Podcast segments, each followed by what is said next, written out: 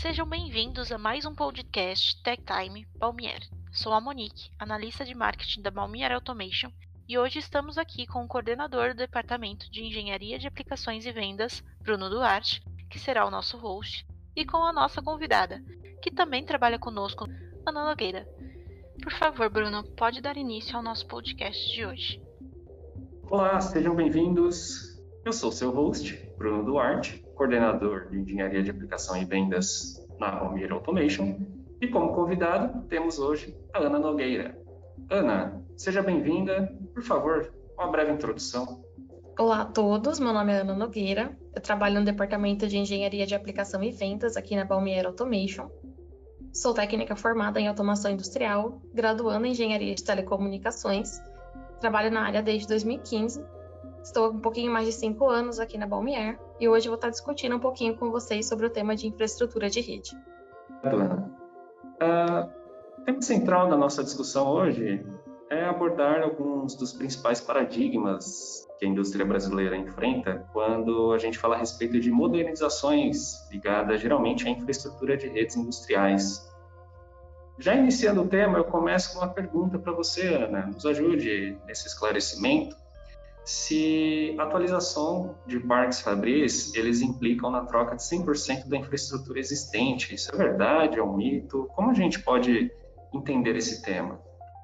Bruno, hoje eu acredito que muitas empresas pensam que sim, né? Quando a gente está falando de atualização do parque, é necessário 100% da infraestrutura seja trocada. Mas isso não é verdade. É, eu acredito que hoje muitas empresas tenham, por exemplo, bases mistas com partes seriais, partes Ethernet em protocolos diferentes, e acho que para fazer a atualização precise fazer o, troca de equipamentos para parametrizar os protocolos. Né? E isso não é verdade. Hoje em dia a gente tem muitos dispositivos aí que ajudam na parametrização dos dados para integrar os dispositivos dentro da rede atualizada. Né? Então nós temos gateways de protocolo para ajudar aí para subir os, os equipamentos que são um pouquinho mais antigos, né, que tem uma base um pouco mais antiga dentro da nossa infraestrutura de rede. Temos plataformas ZED aí para ajudar a gente a fazer parametrização também de dados, de repente subir isso para nuvem.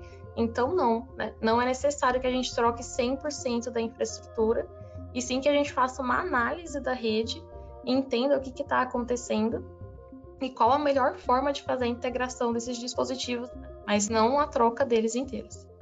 Entendi, interessante. É, então agora dá para entender um pouquinho com relação aos receios. É, e você acha que o receio de se fazer ou iniciar um projeto de atualização e modernização da indústria brasileira é, é, essa é a causa fundamental? Por que, que tem tanto receio quando a gente fala de modernização? Seria por falta de entendimento? Provavelmente um dos motivos, né, seja esse mesmo, receio de do quanto que vai ter que ser investido para fazer a troca dessa infraestrutura, atualização dessa rede.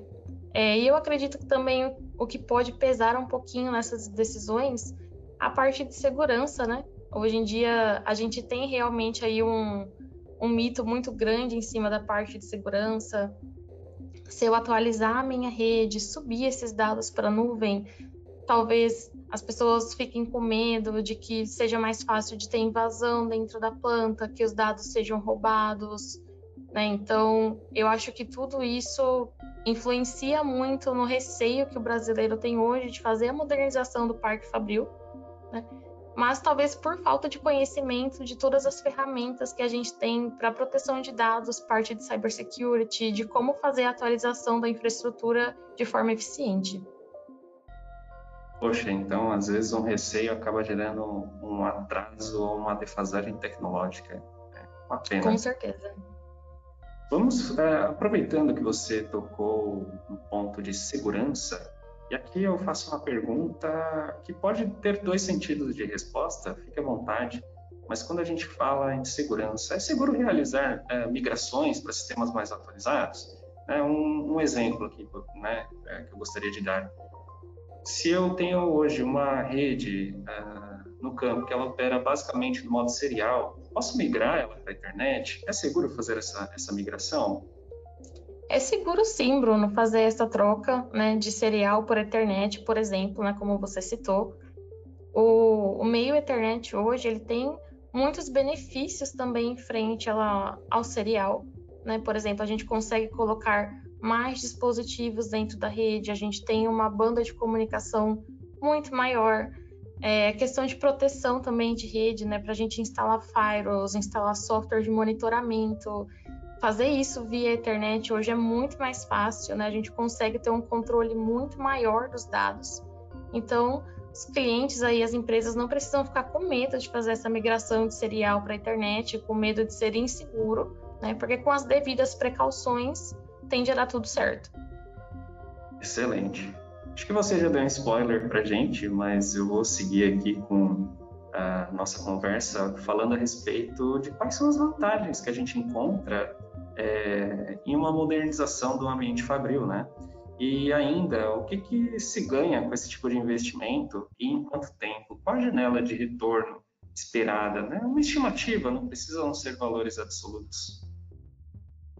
É, vamos lá. Eu acredito que a janela de retorno vai depender bastante de parque fabril para parque fabril, né? Mas nós temos aí diversos benefícios, né, dentro da, da rede internet, né, do que, que a gente ganha com essa modernização.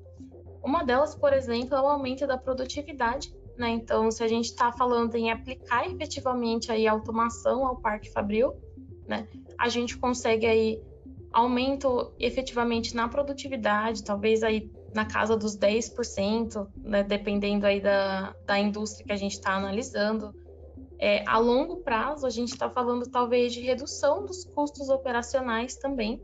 Né? Então, pode ser que em um primeiro momento as empresas fiquem receosas de fazer essa atualização, porque pode parecer que seja um investimento muito alto, né?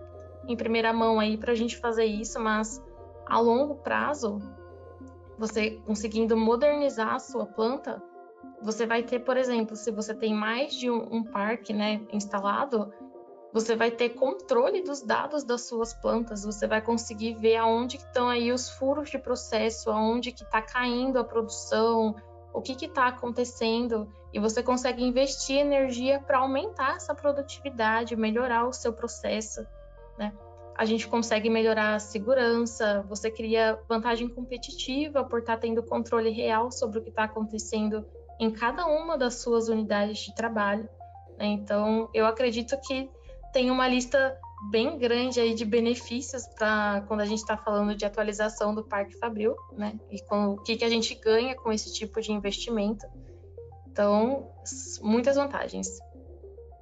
Muito interessante, Ana. Então quer dizer que nem sempre o retorno de investimento ele é imediato, né? É, você citou vários casos uh, que tem uma projeção futura dos ganhos, né? Interessante esse ponto de vista. É, e vamos, vamos pensar agora nas instalações antigas, né? Hoje pense, pensemos assim, né? Eu tenho uma indústria é, e eu quero fazer uma atualização para essa minha instalação antiga, quais seriam as principais recomendações que você, como especialista, pode nos ajudar ou indicar para que sejam observadas? Bruno, eu acho que as principais recomendações que a gente tem para instalações que são muito antigas né, é parar primeiro, fazer uma análise, enxergar tudo que você tem dentro da planta e ver o que, que você vai começar a fazer para modernizar, né, para começar a atualizar o seu parque fabril. Né? Então, Primeiro passo, fazer um levantamento do que você tem na planta hoje, como você pode modernizar esses dados, né? Que tipo de infraestrutura de equipamento você vai precisar para modernizar os dados, sem, por exemplo, fazer a troca do parque fabril inteiro, né? Que foi o que a gente comentou lá no começo. E se de repente você não tiver um conhecimento suficiente, não tiver confortável o suficiente para definir tecnologias, ir atrás de uma consultoria de rede, né, para alguém te ajudar você aí a, a ver quais são os caminhos que você vai precisar seguir para fazer essa modernização na sua planta e entender quais são os, as tecnologias que você vai implementar na planta para conseguir atualizar o parque e migrar aí para a indústria 4.0, que hoje é o objetivo que a gente tem dentro do mercado, né? Todas as empresas estão querendo migrar para a indústria 4.0, querendo interligar os seus dados, subir isso para a nuvem, ter um monitoramento maior, saber o que está acontecendo para conseguir aí a maior efetividade, né, que a gente tanto conversou aqui hoje. Excelente, Ana. Obrigado pelo, pelas observações. É interessante também entender que a integração dos dados e atualização de planta começa, na verdade, conhecendo o que você tem dentro de casa, tem dentro da tua instalação. Muito obrigado, Ana. É, essa foi a conversa com a Ana Nogueira a respeito de infraestrutura industrial. Ana, algum adendo? Agradecer a todos pela atenção, né, por estar aqui com a gente, escutando o nosso podcast. E até uma próxima vez. Excelente. Você ouviu o Tech Time Palmier? Fique ligado para os novos episódios. Obrigado. Encerramos por aqui. Agradeço a presença do Bruno e da Ana e de todos os ouvintes. Lembrando que em nosso canal no Spotify você pode enviar suas dúvidas e sugestões de temas. Até o próximo episódio.